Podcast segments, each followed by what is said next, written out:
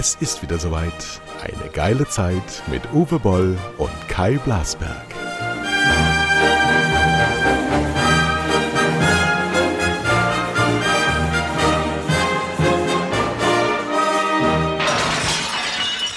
Ja, halli, hallo, hier ist Uwe Boll in unserem Podcast Boll Blasberg und äh, der Kai kennt mich noch, trotz vieler Gäste, die er statt mir hatte. Äh, hallo Kai. hallo, hallo. Ähm, ich bin im Zeynep-Fieber. Wenn ihr das hier hört, dann äh, leben wir vielleicht noch, aber im Moment, heute Morgen, hat mein Bauer mir gesagt, äh, das wird ernster.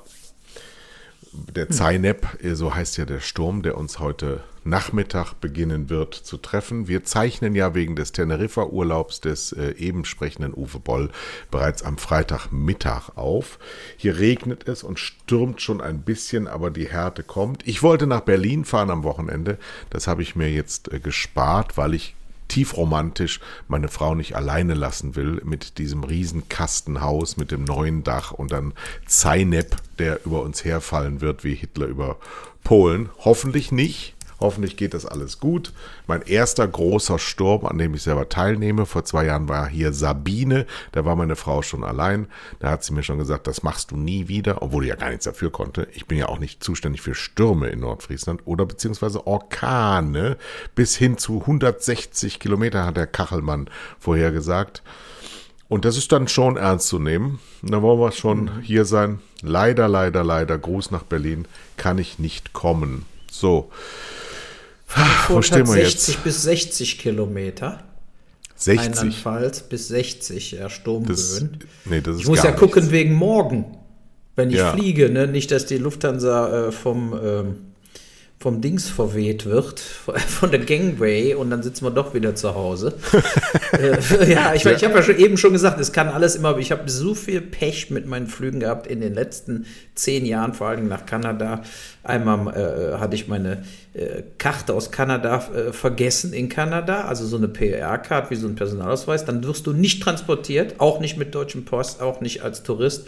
Dann haben meine Hunde konnten manchmal nicht mit, weil die Hundekäfige waren Rollen dran. Da meinten sie, die Rollen müssen ab.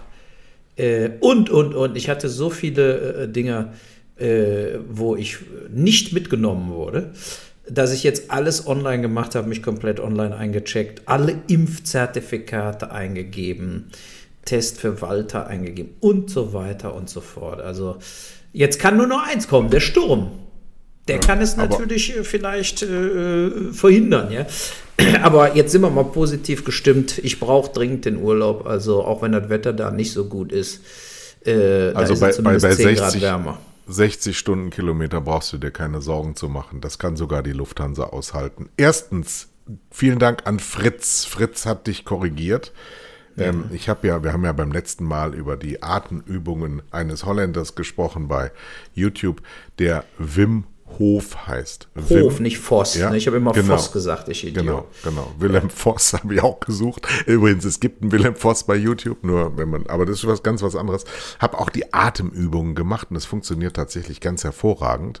Also es ist sehr kribbelig alles. Vielen Dank. Fritz hat übrigens auch das Gewinnspiel gewonnen, ist auch schon im Besitz des Fleisches und hat sich auch schon bedankt. Also alles ganz wunderbar.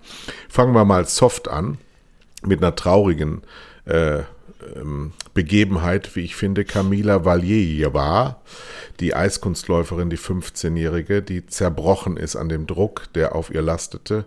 Und was mich noch mehr ähm, entsetzt hat, war, war wirklich diese Reaktion von dieser blonden Trainerin, die man sich, wenn man entsprechende Neigungen hat, in einem SM-Studio genauso wünscht. Allerdings ähm, im Umgang mit einer mit einer 15-Jährigen, die gerade ihre Hoffnungen begraben musste, doch eher unpassend. Also ein eiseskaltes Regime, das sehr gut zu Wladimir Putin passt, aber das nicht gut zu Olympia passt und nachdem Peking ja in so einem schlechten Leumund steht, jetzt alle total zufrieden sind, weil der deutsche Medaillenspiegel ja jetzt doch viel besser ist, als man erwarten musste. In dem Zuge muss ich dann auch mal kritisieren, dafür sind wir ja hier, wie kann man Erik Frenzel laufen lassen? Jetzt mal ohne Scheiß. Der, der hätte beinahe einen Herzinfarkt gekriegt, ne? Der also, hat Blut der gekotzt. Marsch, ne? Ja, aber wieso kann ein 33-Jähriger nicht selber eine Entscheidung treffen? Ich bin ein Hochleistungssportler, ich bin ein absolutes Rennpferd und wenn ich zehn Tage auf einem 15 Quadratmeter großen Zimmer hocke und nur so einen Ergotrainer habe, dann kann ich nicht in Weltklasse eingreifen. Warum machen diese Leute das? Warum sind Vielleicht, sie nicht weil er im Zimmer immer hin und her gelaufen ist, wie bekloppt. Ja, er, aber ja er, sein, hat ja, er hat ja 40 Sekunden 40 Sekunden verloren beim Laufen. Und ähm, übrigens da auch. An, aber sie haben keinen anderen gehabt. Ich meine, dann hätten sie einen von den Biathleten nehmen müssen noch oder so und der wäre nochmal gelaufen oder irgendwas. Ja, der wäre ja. doch besser gelaufen, als 40 Sekunden zu verlieren. 40 Sekunden hätten wir auch verloren. Und wir Nö, hätten auch ich Blut hätte, glaube ich, 30 Minuten verloren im, im, im, im Langlauf. Das habe ich einmal in meinem Leben gemacht, ey. Also, ja, also, äh, hast du jetzt denn eigentlich was geguckt von Olympia? Ich habe nichts ja. geschaut. Ich, ich gucke immer die 10 Minuten. Ich gucke nee. immer in die, wenn ich nicht live gucke um 10 vor 8 in der ARD, äh, äh, gehe ich in die, in die äh, Mediathek und gucke einfach äh, Guck jetzt einfach. Also so zehn, das ist immer eine 10 Minuten Zusammenfassung, das reicht mir vollkommen, weil ich kann ja nicht Stunden um Stunden mir immer dieselbe Scheiße angucken. Ja? So, äh, ich meine, ganz ehrlich, so, so Langlaufdinger, das dauert ewig. Auch die Skiabfahrten, das kannst du alles viel, viel besser in ähm, Zusammenfassungen sehen. Ne? Spektakulär ist natürlich, und das finde ich auch gut, dass das äh, jetzt wirklich alles olympisch ist, sind eben diese Halfpipe-Nummern. Ne? Snowboard, Skier, äh, wo die da rumfliegen wie die Geisteskranken. Und das, das finde ich super. Also, weil es wirklich spektakulär. Vierfache Saltos. Äh, kannst du jetzt immer besser angucken wie Riesenslalom. Ja. Und ich meine, äh, Skispringen ist ja auch stinklangweilig. Also, das Schlimmste, äh, das ist, das ist übrigens ehrlich, ehrlich, das wissen wir jetzt schon ewig weil ja immer die riesigen Heerscharen von Rentnern ARD und ZDF immer im Winter schauen, Biathlon und Skispringen. Das ist das, also noch alberner ist Doppel, äh, Zweisitzer im Rodeln. Das ist das Allerschlimmste. Und ganz pervers ist Skeleton. Ja, dieses Kopfüber in, in so eine Röhre hineinschießen. Das ist was ja, Was aber, aber Bobfahren geht schon, äh, ist schon spannender, weil es Schlag auf Schlag geht. Das dauert ja, ja nur 30 Sekunden pro, äh, pro Fahrt, ja. Und da holen die Deutschen natürlich auch sowas? immer fette Medaillen. Äh, das ist natürlich gar nicht so schlecht. Ne? Eishockey war diesmal scheiße. Die Deutschen ja. waren ja Silbermedaillengewinner bei der letzten Olympiade in einer, einer einmaligen Art und Weise, äh, die es, glaube ich, noch nie gegeben hatte. Ja, aber wir sind aber zurück, zurück auf den Topf gesetzt worden, wo wir hingehören. Ne? Genau, unter die Top 10, aber mehr auch nicht. Ne? Also, äh, und jetzt Kanada hat ja schon bei den Frauen gewonnen. Kanada und USA sind ausgeschieden bei den Herren. Finnland wird gewinnen. Ja, ich glaube auch Finnland ist auch stark, aber auch die Slowenen sind stark, obwohl sie zum ersten Mal dabei sind. Die haben irgendwie eine gute Truppe äh, äh zusammengekriegt, ja. Im Gegensatz zu Borussia Dortmund gestern.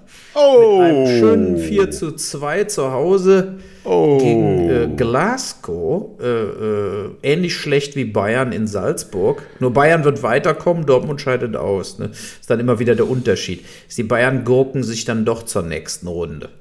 Hm. Aber, aber, aber Bayern so hat, hat, dann keine. Bayern ist raus. Also die kommen nur eine Runde weiter, dann sind sie weg. Das ist meine Vorhersage. Die, also wenn ich die anderen Mannschaften so gucke, Manchester City, Liverpool und so, da wird äh, Bayern dieses Jahr nicht gegen gewinnen können. Oh. Ne, also äh, auch mit dem Ulreich im Tor, der ist kein schlechter Torwart, aber der ist eben kein Top-Top-Torwart, den du in der Champions League brauchst. Und ähm, auch der, der Süle ist eben, äh, ja, der Süle ist für die Bayern eine Notlösung. Der ist es eben nicht. Ne, ja, das, der Süle ist kein Augenthaler. Ja, ich weiß, der spielt schon so lange da, aber, der, aber, nee, aber der ist auch kein Hummels in Topform. Der Süle war nie in der Form, wie äh, äh einige Top-Liberos oder eben letzter Mann oder wie auch immer die, die Bayern da äh, haben. Ähm, der, der ist dann manchmal da den Schritt zu langsam dann zu technisch, was weiß ich, äh, der, der Süle ist natürlich gut und für Dortmund ist es auch eine Verstärkung. Aber ja. wenn Bayern die Champions League gewinnen will, ne, also ich glaube, da müssen sie doch noch mal was anderes machen. Da brauchen sie noch einen, einen, besseren Mann in der, in der Abwehr. Beste, beste Innenverteidiger, den jemals Deutschland hatte, war Jerome Boateng. Als er in Topform war, vor fünf, ja, sechs natürlich. Jahren. Ne, genau. genau. Da war der, da war der wirklich super gut. Ja. Und äh, der, der, na gut, der Süle hat manchmal auch Pech, weil die Bayern natürlich auch die anderen Außen und so, die spielen oft sehr offensiv und er ist dann wirklich ziemlich alleine.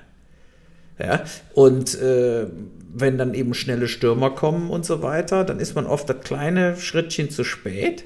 Je nachdem, wie die dann abschließen, ist es dann äh, quasi zu spät. Ja, ja aber zurück äh, nochmal zu Dortmund.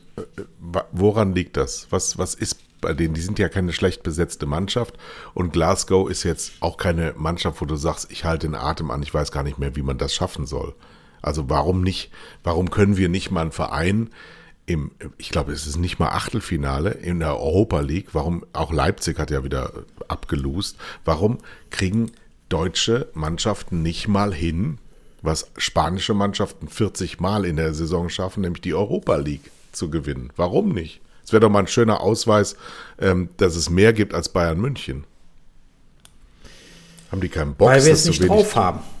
Ja, aber weil, weil, die Bundes, weil die Bundesliga insgesamt äh, ähm, ist ähnlich wie Frankreich. Und deshalb hat ja auch Paris immer diese Probleme. Die, die haben es zu einfach im eigenen Land, so wie Bayern jetzt haben es zu einfach im, in, in Deutschland. Und äh, ähm, in Italien hast du wenigstens immer mal drei, vier Clubs, die gewinnen können. Äh, in England sowieso. Und äh, in Spanien auch. Und ähm, das ist, das ist es, das ist es einfach nicht. Wir, wir haben da zu wenig Wettbewerb in, in Deutschland. Man sieht es ja auch an Dortmund. Die Dortmunder haben öfter mal so eine Krise, aber kürzer wie Gladbach. Ne? Wo, wo dann Gladbach, ich meine, Gladbach hat ja eine elendig lange Krise, die, die Saison kannst du vergessen, aber äh, in jeder Saison hatte Gladbach und auch Leverkusen ähm, total Aussetzer. Wo die, wo, die, wo die einfach drei, vier Spiele hintereinander nichts gebacken kriegen und so dann den, äh, quasi den Zug Richtung Champions League auch äh, verpassen. Red Bull war solider normalerweise unterm Nagelsmann, ne? aber der Nagelsmann, wenn du jetzt mal guckst, weißt du, durch Corona und Verletzungen und so weiter, die Bayern haben eben ähm, die zweite Garde ist dann eben doch nicht so gut. Also, äh, ne, also zu glauben, die Bayern haben fünf Auswechselspieler, die, die auf demselben Level spielen können, das ist es eben nicht. Also das, das, die sind dann doch ein kleines bisschen schlechter. Und äh, naja, ne, der Davis ist jetzt schon länger nicht dabei. Ne, der Anthony Davis, der war sehr, sehr stark und sehr, sehr gefährlich, auch nach vorne hin und so. Der fehlt natürlich. Ne? Und dann hast du so ein Pavard oder so, oder diese andere, diese, was ist das, so ein Spanier? Oder Hernandez, so. Hernandez, genau, ja, die sind, Spanisch, ist französischer Nationalspieler. Ja, die sind eben nicht so stark. Ach. Naja, ist egal. Kommen wir mal vom Fußball weg. Olaf Scholz war bei Wladimir Putin, Wladimir Putin am großen, großen Tisch. Ich fand ja, dass er eine sehr gute Figur gemacht hat, unser Olaf. Ja, und ich hoffe auch, dass er unter vier Augen, also äh, mit Putin, ähm, doch auch äh, noch mehr konstruktiv äh, äh agiert hat. Ja, äh, der Wladimir also, hat uns komplett in der Hand, der spielt mit uns. Die Amerikaner machen für mich im Moment die schlechteste Rolle. Ähm, äh, die Europäer finden langsam zusammen, wie ich finde, unter der Führung von Deutschland und Frankreich. Ist eine mediale Wahrnehmung natürlich, von daher ein bisschen verzerrt.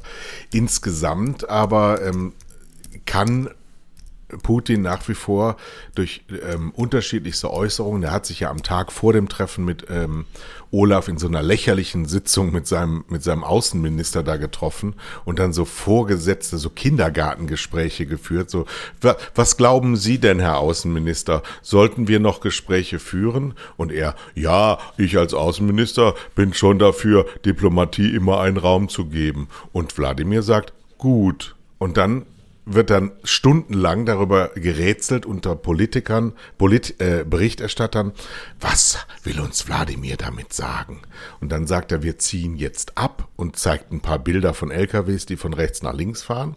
Und die NATO zeigt dann Bilder, die von links nach rechts fahren. Ich fand ja gestern auch den Auftritt, der hat mich sehr stark erinnert an den Auftritt von Colin Powell damals mit den Weapons of Mass Destruction im UN-Sicherheitsrat. Damals waren es noch selbstgemalte Pappen, die er hochgehalten hat hat.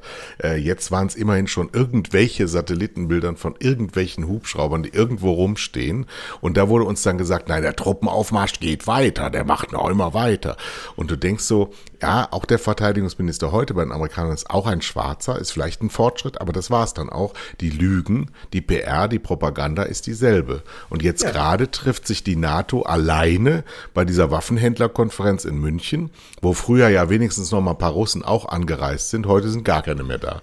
Ja, den also, von der Waffenhändlerkonferenz haben sie auch jetzt angeschossen heute mit dem Artikel, äh, dass der eben auch an Waffendeals partizipiert hat in der Vergangenheit. Ne? Und äh, der Ischinger der, oder was? Der, der Ischinger, ja, der war heute irgendwo in, einer der Zeitungen, die ich so durchgescrollt habe. Da war ein äh, größerer Artikel äh, drin. Ähm, der Lobbyist. Ja, der macht ja Lobbyarbeit auch, der verdient da dran an dieser Sicherheitskonferenz, aber der verdient hat eben auch als Berater fungiert anscheinend äh, für tatsächliche äh, Waffendeals. Äh, aber ähm, also ich, ich habe was retweetet von dem Michael Moore. Ja, äh, der hat ja geschrieben, er findet es schon sehr merkwürdig, äh, was die Amerikaner wieder für eine Kriegspropaganda machen. Ne? Nämlich dieses, oh, zum Beispiel, er, Putin hat gesagt, er hat irgendwelche Truppen abgezogen. Das stimmt nicht, er hat sie nur verschoben. Es steht ein Überfall äh, äh, im Raum, jetzt sofort, jetzt passiert es wieder. Jetzt hat der Biden wieder gesagt am Mittwoch. Und ähm, der Putin, die hatten ja vom Kreml äh, tatsächlich auch getwittert. Ähm, komisch, der Mittwoch ist vorbei und wir haben immer noch nicht angegriffen. Also die haben sich lustig gemacht, die Russen, äh, über die mhm. Amerikaner. Mhm. Und äh, ich denke, das sind Gags auf sehr hohem Niveau in dem Sinne, in, nämlich auf, auf sehr hohem äh, Risikolevel. Und das habe ich gar nicht gern. Ne, also keiner von uns will einen Krieg in Europa, keiner von uns will einen Krieg in der Ukraine äh, von den Russen gegen die Ukraine.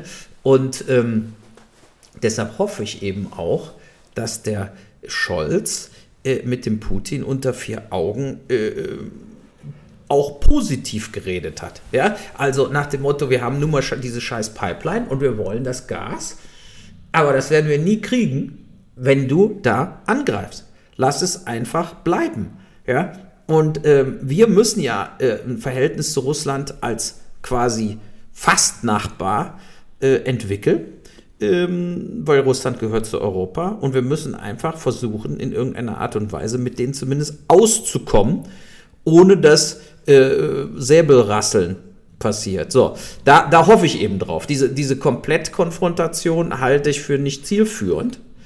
Und äh, ähm, was, was erwartet man denn, dass der, der Putin auf Druck dann so reagiert wie, äh, okay, ich ziehe ab, ich habe verloren. Das, das, kann er sich ja bei seiner eigenen Bevölkerung gar nicht leisten. Ja, nee. ich meine, so geht es eben nicht. Der, der, der muss immer hohen Hauptes von dannen schreiten quasi. Ja, also, und das wird er nur machen, äh, ähm, wenn er in, in dieser äh, äh, wenn er das auch sozusagen eine Chance hat, sein Gesicht zu wahren und wenn er auch eine Chance hat, dass zum Beispiel bestehende Sanktionen, die jetzt noch gegen Russland laufen, geliftet werden. Ne? Also äh, eine andere Möglichkeit sehe ich nicht. Und die, und die Amerikaner, man hat irgendwo den Eindruck, dass der Biden, da stehen ja die, die äh, Wahlen an im September, dass der Biden mit diesem Säbelrasseln, ich bin der große Patriot, ähm, Punkte sammeln will. Irgendwo. Ja, aber muss er ganz schön, muss er, also um die Suppe am Kochen zu halten, muss er aber ganz schön viel ähm, Geschick an den Tag legen. Und ich kann die Taktik überhaupt nicht verstehen. Vielleicht kannst du mir da helfen. Die sagen ja jetzt seit Tagen, wie du eben schon sagtest, die äh, sind kurz davor einzumarschieren. Die werden das folgendermaßen tun. Und gestern hat der Herr Blinken, der Außenminister, Szenarien aufgemacht, was Russland jetzt inszenieren wird, nämlich Massengräber finden plötzlich oder ähm, äh, Schießereien an der Grenze zu zeigen, äh, wo die, die russischstämmigen äh, per Völkermord nieder niedergetrachtet werden. Und da muss man schon die Frage stellen, stell dir mal vor, du sitzt in einer Bar. Uwe Boll sitzt in einer Bar und der Barkeeper kommt zu dir und mit dem Kopf äh, in die Richtung äh, am Ende der anderen äh, der, der gleichen Bar hinweisend, der Mann da drüben sagt, du wärst ein ganz schlimmer Schläger und du würdest auch zu Vergewaltigungen neigen und der Beleg dafür wäre, dass du früher mal geboxt hast. Ja, dann würdest du ja sagen, was soll denn diese Scheiße, warum erzählt er so einen Mist über mich? Genau. Und richtig. das ist ja das, was gerade passiert. So, die Frage ist, du als Uwe Boll, verlässt du dann die Bar und gehst raus? Oder gehst du zu dem Typen hin und sagst, sag mal, was redest du für eine Scheiße? Oder sagst du dem Barkeeper, dann sag dem mal, der soll mal aufhören, so einen Mist zu erzählen, äh, sonst hau ich ihm wirklich gleich eine rein. So, und diese Taktik, die verstehe ich überhaupt nicht, warum die ständig Szenarien aufmachen, was Russland als nächstes tut, mit Daten, die dann verfallen und das alles geschieht doch nicht. Damit komme ich doch selber permanent ins Hintertreffen. Genau. Ich meine, ich würde dann natürlich nur rübergehen, wenn der gegen, äh, wenn er nicht Mike Tyson wäre. Dann würde ich mir natürlich schon überlegen, ob ich da hingehe und sage, was erzählst du dir für eine Scheiße. Ja, aber stell aber, dir mal vor, du hast gar keinen Bock, dich zu prügeln. Was machst du denn dann? Nö, dann, ja klar, das kommt drauf an. Dann gehst du einfach, da ist eben wirklich, das Beispiel war gar nicht so gut was du da gesagt hast, weil es einfach dann eine sehr persönliche Sache wäre. Ja, du kannst natürlich aus einer Bar rausgehen, hat für dein restliches Leben keine Konsequenzen. Wenn der Putin einfach abrückt von der Grenze, dann äh, hätte es, äh, hat es ja für ihn irgendwelche Konsequenzen. Ja, so, aber äh, also dafür steht er zu sehr im Fadenkreuz und in der Öffentlichkeit. Aber ich, ich hoffe, dass umso länger jetzt diese Situation dauert, umso unrealistischer wird ein richtiger Einmarsch. Es wird ja jetzt schon, auch in der Bild so, es Krieg, es sind schon kriegerische Auseinandersetzungen da in dieser äh, Ostukraine oder da im Süden, irgendwo, wo sie, ähm, wo ja sehr viele Russen leben. Da gibt es ja immer über die letzten vier, fünf Jahre äh, Scharmützel. So, und das genau. wird jetzt so getan, als ob das jetzt die Russen anfeuern würden, nach dem Motto, jetzt müssen wir aber einmarschieren, weil wir unseren Landsleuten helfen wollen. Das ist ja die neue Strategie, die der Biden auch erzählt und viele andere. Und äh, das weiß ich nicht. Ähm, Warum soll er das machen? Warum soll er das machen? Hat er permanenten Kriegsherd, wo er, ja. wo er nur äh, von Guerilla ähm, äh, behelligt wird? Das kann, das hat noch nie eine Nation geschafft sich irgendwo reinzusetzen und dann da so eine Teilherrschaft aufzubauen. Übrigens habe ich mich auch mal mit diesem Minsker Prozess ein bisschen näher beschäftigt. Das ist totaler Bullshit. Das ist wie dieses Dublin-Abkommen in der EU, als die Flüchtlinge aufgenommen werden sollten an den Außengrenzen. Ja, das ja. ist, er wird von der Ukraine, ich weiß auch nicht, warum die Ukraine sowas jemals unterschrieben hat. Von der Ukraine wird verlangt, die Gebiete abzugeben ähm, unter einer unter einer nicht Hoheit von Russland, sondern unter so einer Art Selbstständigkeitsduktus, das dann von der Ukraine hinterher dann doch wieder regiert wird. Das absolut indiskutabel wird niemals gemacht und das wird niemals geschehen. Das ist nur, damit da Stille ist. Und dadurch entstehen so neue Gärhärte, da war unser Außenminister Steinmeier damals wesentlich dran beteiligt, wo nur so ein, so ein Stillstand, so eine, so eine seltsame kriegerische Stille entsteht, aber gelöst ist gar nichts, überhaupt nichts. Und, und in diese Schwäche geht so ein Mann wie Putin immer rein. Ja, da, natürlich. Aber wie gesagt, er muss jetzt sehr aufpassen und äh, ich hoffe, dass wir dieses Thema ähm, nicht mehr allzu lange haben und dass er sich einfach sagt, äh, komm, drauf geschissen, ich mache es nicht. Ich meine, er, er braucht irgendetwas.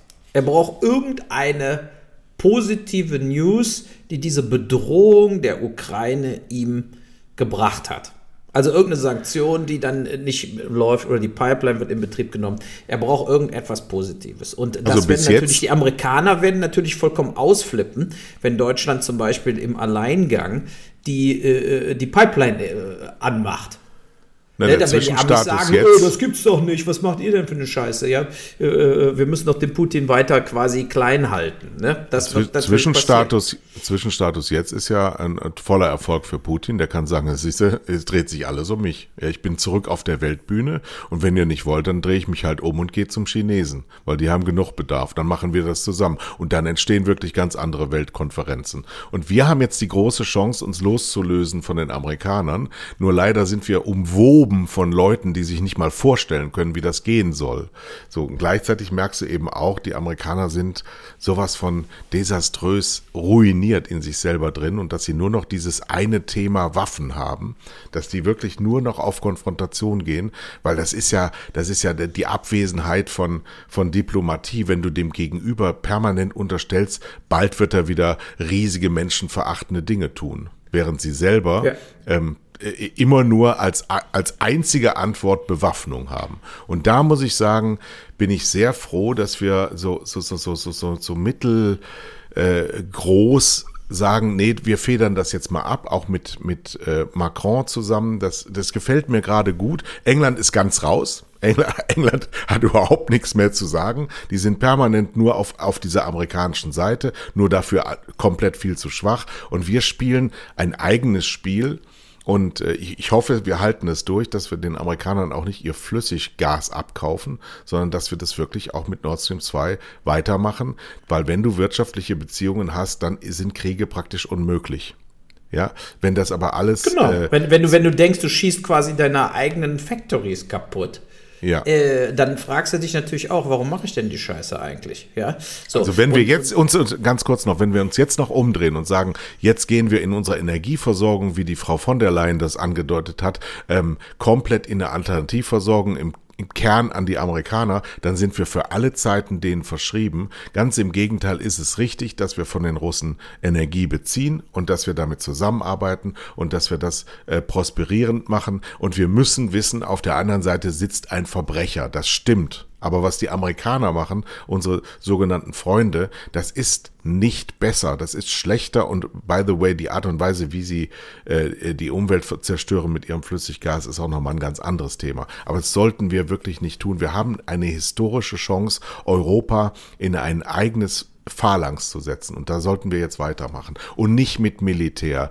und nicht mit zwei Prozent Regelungen und immer mehr. Du weißt gar nicht warum und wieso und welche Strategie da ist. Du siehst ja jetzt auf dem afrikanischen Kontinent, überall sind Militärputsche und die fragen sich noch, sollen wir in Mali bleiben? Nee, eine Militärregierung, die gesagt hat, erstmal werden keine Wahlen kommen, absehbar, dann können wir doch nicht die ausbilden. Das ist doch total widersinnig. Da müssen wir doch jetzt sagen, nee, das machen wir nicht und da haben wir nichts mit zu tun und dann sollen sich die Russen darum kümmern. Ja, das müssen sie dann halt tun. Wir müssen uns sowieso anders mit der Flüchtlingsfrage beschäftigen, nämlich dass wir daran arbeiten, dass keine Flüchtlinge mehr kommen, weil die nämlich da bleiben wollen, wo sie herkommen. So, aber daran arbeitet ja keiner mehr. Wir, wir kriegen ständig diese Ablenkungsdinger und kümmern uns nicht wirklich um das, was wichtig ist, nämlich auf eigenen Füßen zu stehen und ein eigenes Selbstwertempfinden zu entwickeln als Europäer. Ja. Gut, dann gehen wir mal von den Russen weg. Gehen wir hin, wohin? Zu den Oscars zum Beispiel. Was? Äh, ja, also, äh, nee, also mir geht es einfach nur darum, einfach nochmal zu sagen, die Oscars spielen keine Rolle mehr. Nee. Genauso wenig wie irgendein anderer Preis. Hast du Berlinale also, gesehen, diese? Hast du Berlinale gesehen? Ja, es spielt auch keine Rolle mehr. Ne? Vollkommen uninteressant, keine Sau interessiert sich für irgendeinen dieser Filme. Die werden dann irgendwo, ne, wirklich, die werden dann irgendwo weggestreamt und das war's. Und ähm, auch die, die, wenn du so durchscrollst durch so die Tagesmedien, auch die Berlinale ist kein Ereignis mehr. Ne? Es wird überhaupt nicht mehr darüber geschrieben. Das ist, äh, das ist so ein, so ein Inside-Job, der dann nur noch stattfindet. Und bei den Oscars ist es natürlich, äh, weißt du, was das große Problem bei den Oscars ist? Ist, dass jetzt Filme wie die, zum Beispiel hier diese Live of a Dog oder was, da mit Benedikt Kumberbach, habe ich ja schon drüber geredet, dass er sehr, Kumber sehr langweilig Ey, das ist jetzt neu. Heißt der Kumberbach? Kumberbach. Oder Cumberbatch, Cumberbatch, Be keine Ahnung. Benedict, Benedict Cumberbatch. Und Batch. alle, okay. alle Frauen, die uns zuhören, sind total große, erotisch fasziniert ähm, von äh, Benedict Cumberbatch. Also jede Frau liebt diesen Mann, weil er so ein leicht, weiß ich gar nicht, was das ist, so ein leicht trotteliges ähm, Behavior hat. Ich weiß es nicht.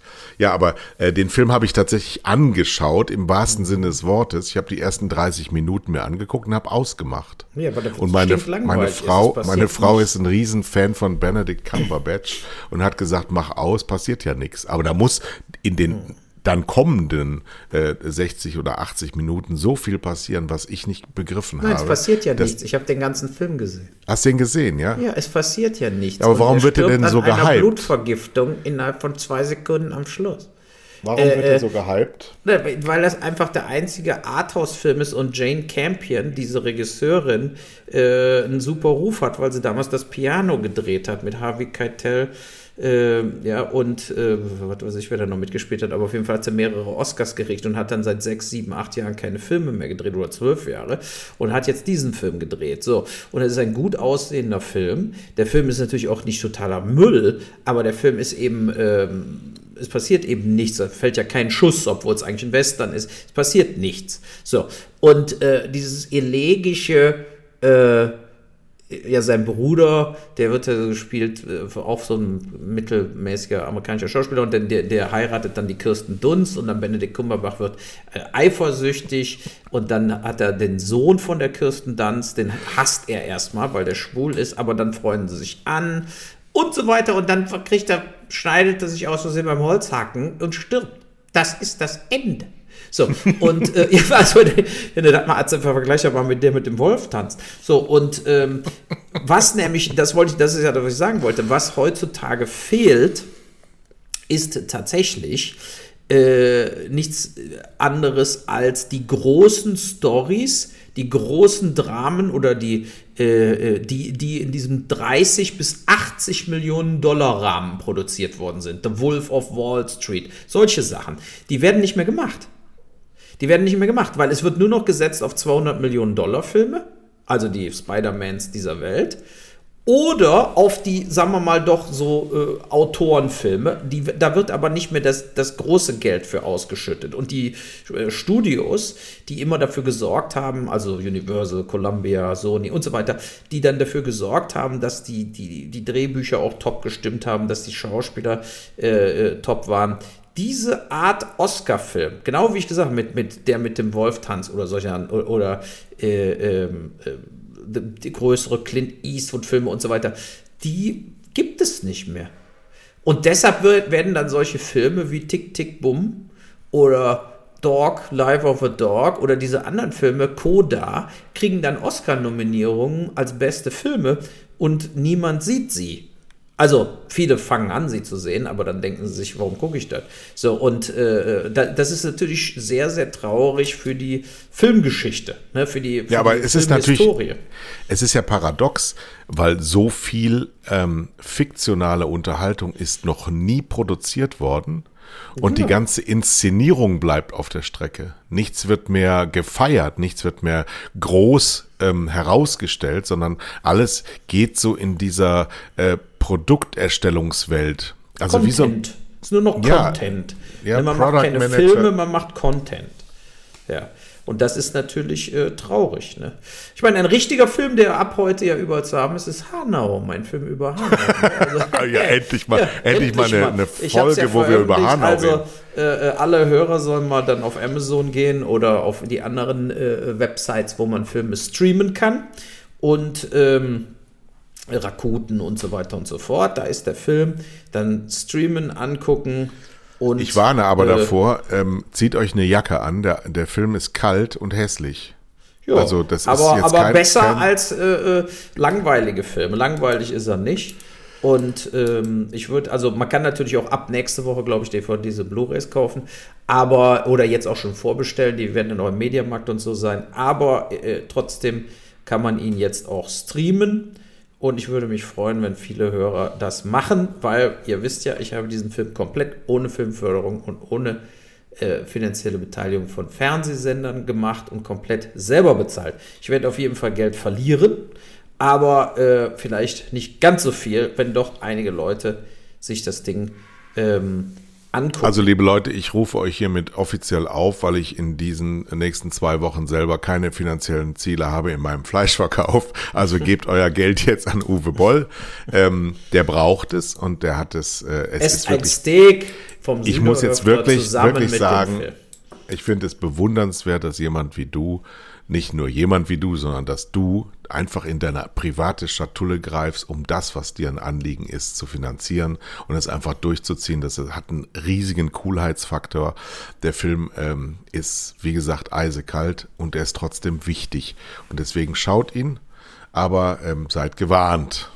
Ja. Man, ja genau. Man, man, man, muss sich äh, warm anziehen. Aber es ist eben ein Thema, was jetzt auch gerade wieder zwei Jahre her ist. Und diese Art Anschläge werden ja äh, leider nicht komplett aufhören, sondern eher wieder, äh, wieder zunehmen. Ne? Ähm, äh, in, in der Zukunft. Äh, da können wir eigentlich ein, äh, ein Ei drauf braten. Ja. ja, was haben wir denn noch für schöne Themen, wo man mal kurzzeitig drüber sprechen kann? Du hast ja auch den Daniel Rosemann da, dem vom Pro7 der Chef, der war sehr ja. sympathisch. Ne? Ja. Äh, und ähm, das, äh, ihm bleibt ja auch keine Wahl. Er kriegt ja keine Gebührengelder und muss sich deshalb komplett am Markt orientieren. Und deshalb ist das auch äh, äh, vollkommen in Ordnung, dass da manchmal dann eben Joko und Klaas oder Schlag den Star oder solche Sachen vier, fünf Stunden Sendezeit einnehmen. Ne, du hast ihm ja auch gesagt, er ähm, hat quasi, das machen die Amis ja nicht, die vier bis fünf Stunden Abendunterhaltung erfunden. Ja, ne? ja, Wobei bei Vox, Erst der Tim Melzer ist auch der Melzer, diese Kochduelle immer, die, die gehen auch bis Mitternacht. Ne?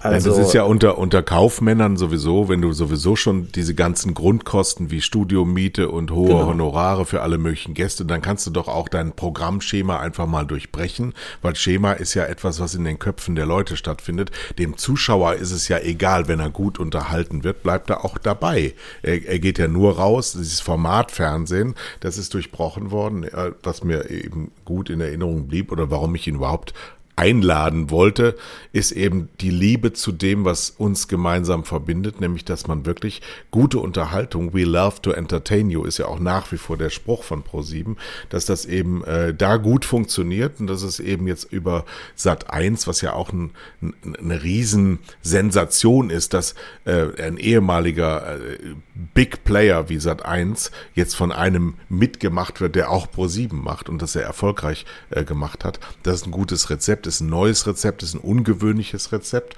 Und ich glaube nach wie vor, die Rahmenbedingungen haben sich ja für den Privatfernsehen total verschoben, weil die, die Werbegelder ja nicht mehr so sprudeln wie Anfang der 2000er Jahre und das öffentlich-rechtliche System sich ja immer weiter verbreitet.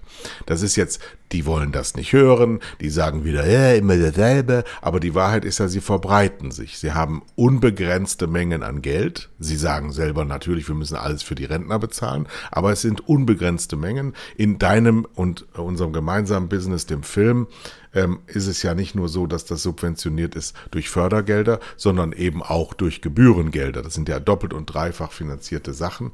Und dafür wird zu viel Masse und zu wenig Klasse hergestellt und auch zu wenig vom Programmauftrag äh, weitergegeben. Und wenn Sender gegründet werden, wie ZDF Neo oder One von der ARD, dann sind das Wiederholungsschleifen, die nur einen einzigen Sinn haben, nämlich Zuschauer vom Markt wegzunehmen, auf die eigene Seite zu ziehen und dem privatrechtlich ähm, wesentlich begrenzteren Organisationen das Wasser abzugraben. Das ist ein unfairer Wettbewerb, der stattfindet. Und deswegen muss äh, das Privatfernsehen, namentlich Daniel Rosemann, eben durch Ideen arbeiten und äh, sich dann eben auch tief in die Tasche greifen und Leute zurückkaufen vom öffentlich-rechtlichen System.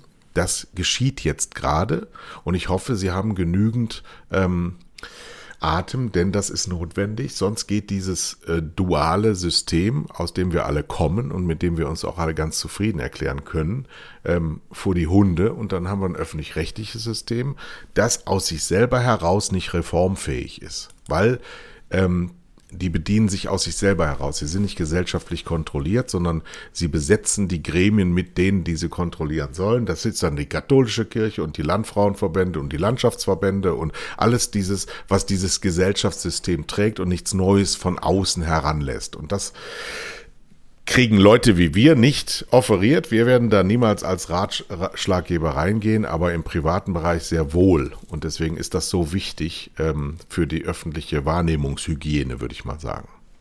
Ja, jetzt kommen wir aber nochmal zu Olaf Scholz. Du hast ja auch und mitgekriegt, Markus dass eine Söder. Strafanzeige, nee, nee, dass eine Strafanzeige gegen ihn geschrieben wurde von dem famosen Hamburger Strafverteidiger Strate.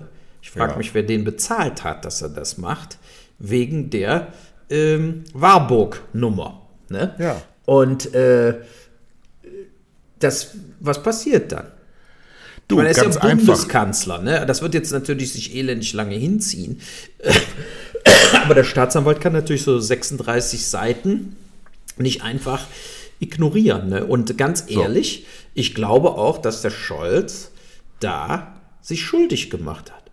Genau, aber das, äh, das Thema ist derart komplex, dass wir äh, hier zwei Stunden darüber senden würden und trotzdem keiner verstehen wird, worum es da geht. Und das wird der Deutsche dem Olaf Scholz nicht übel nehmen. Punkt. Das Thema ist gegessen. Das ist kein großes Thema. Dem, dem wollen sie ans Zeug flicken. Und der. Deutsche versteht es. Das er sich nicht erinnert an Treffen mit der Warburg Bank als äh, regierender Bürgermeister oder als ähm, ähm, Hansestadt Bürgermeister. Das glaubt kein Mensch. Das Richtig. glaubt er auch selber nicht. Aber es ist eine Taktik in der Politik zu sagen, ich weiß nicht, ich erinnere mich nicht, das war nicht so geplant. Sie denken doch selber nicht, dass ich das wollte.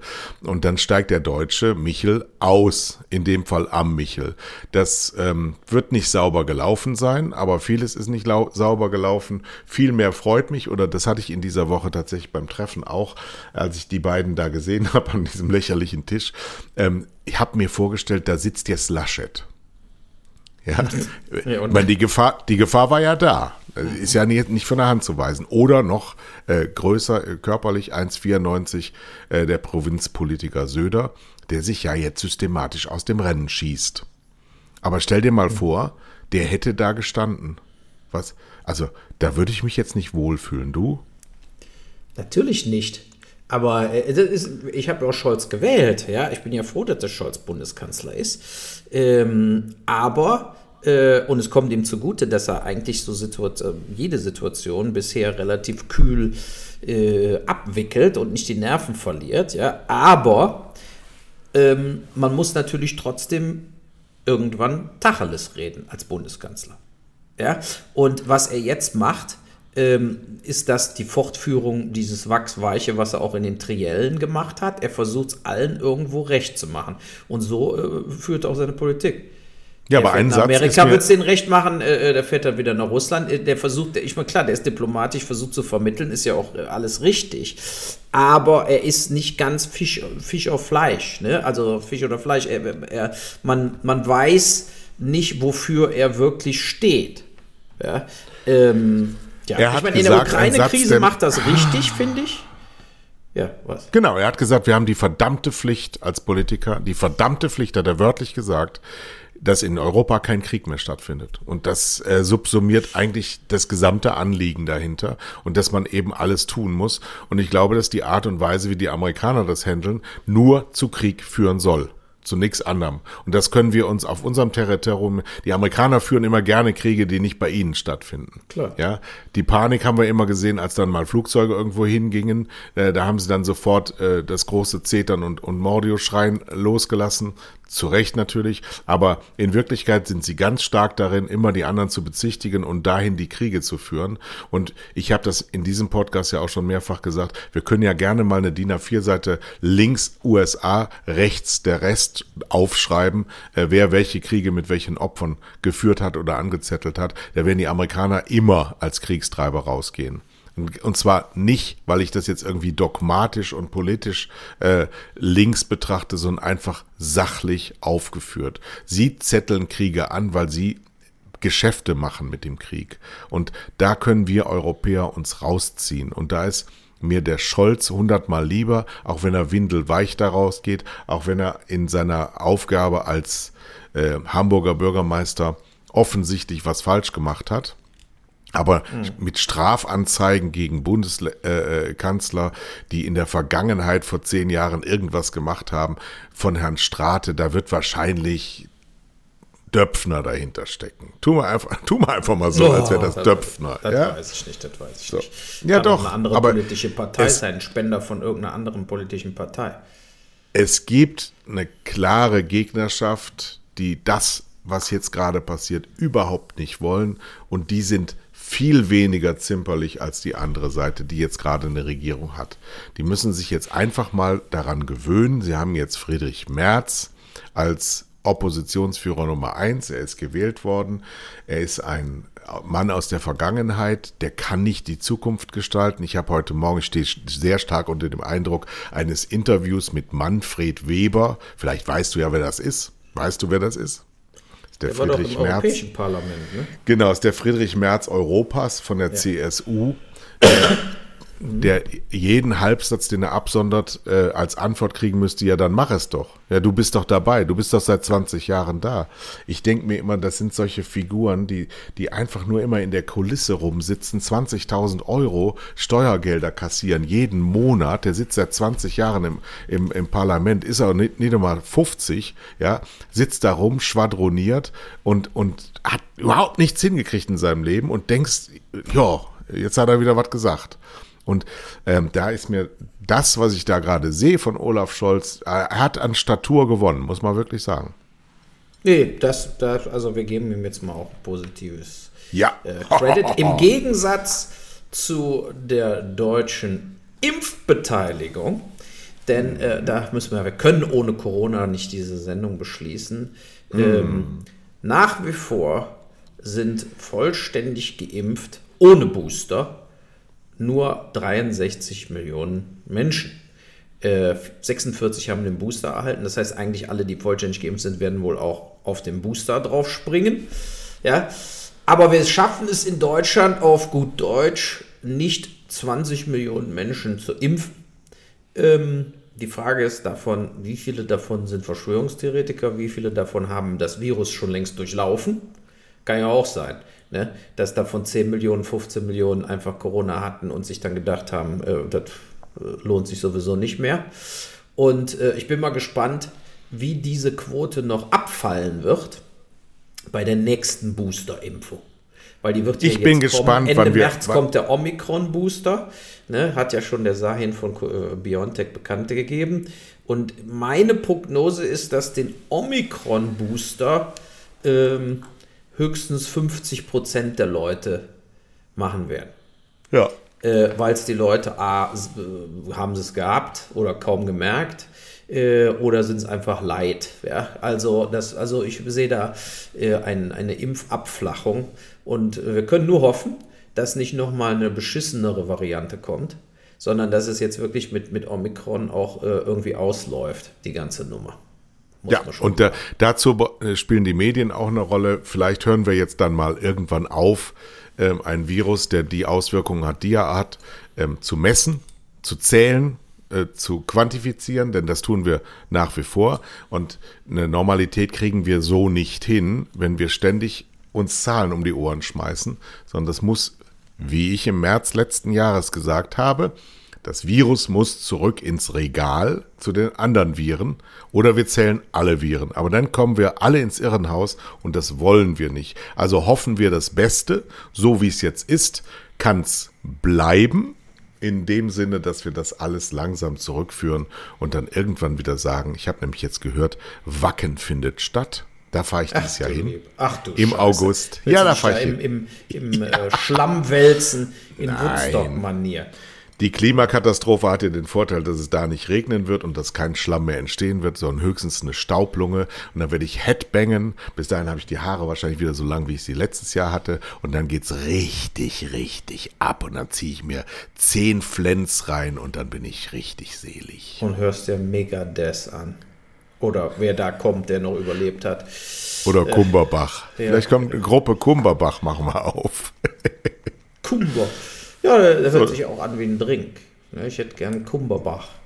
Naja, gut. So, jetzt fahre ich in Urlaub. Ich melde mich danach wieder. Das heißt, äh, nächste Woche äh, musste wieder was alleine machen. Äh, beziehungsweise wir könnten nächste Woche Sonntag aufnehmen und dann am selben Tag, äh, am Samstagabend komme ich nämlich wieder. Das heißt, am selben Tag äh, raus. So machen wir das. So, so machen wir das. Ja. Alles klar, Dankeschön und ja, guten Tag noch. Ne? Tschüss.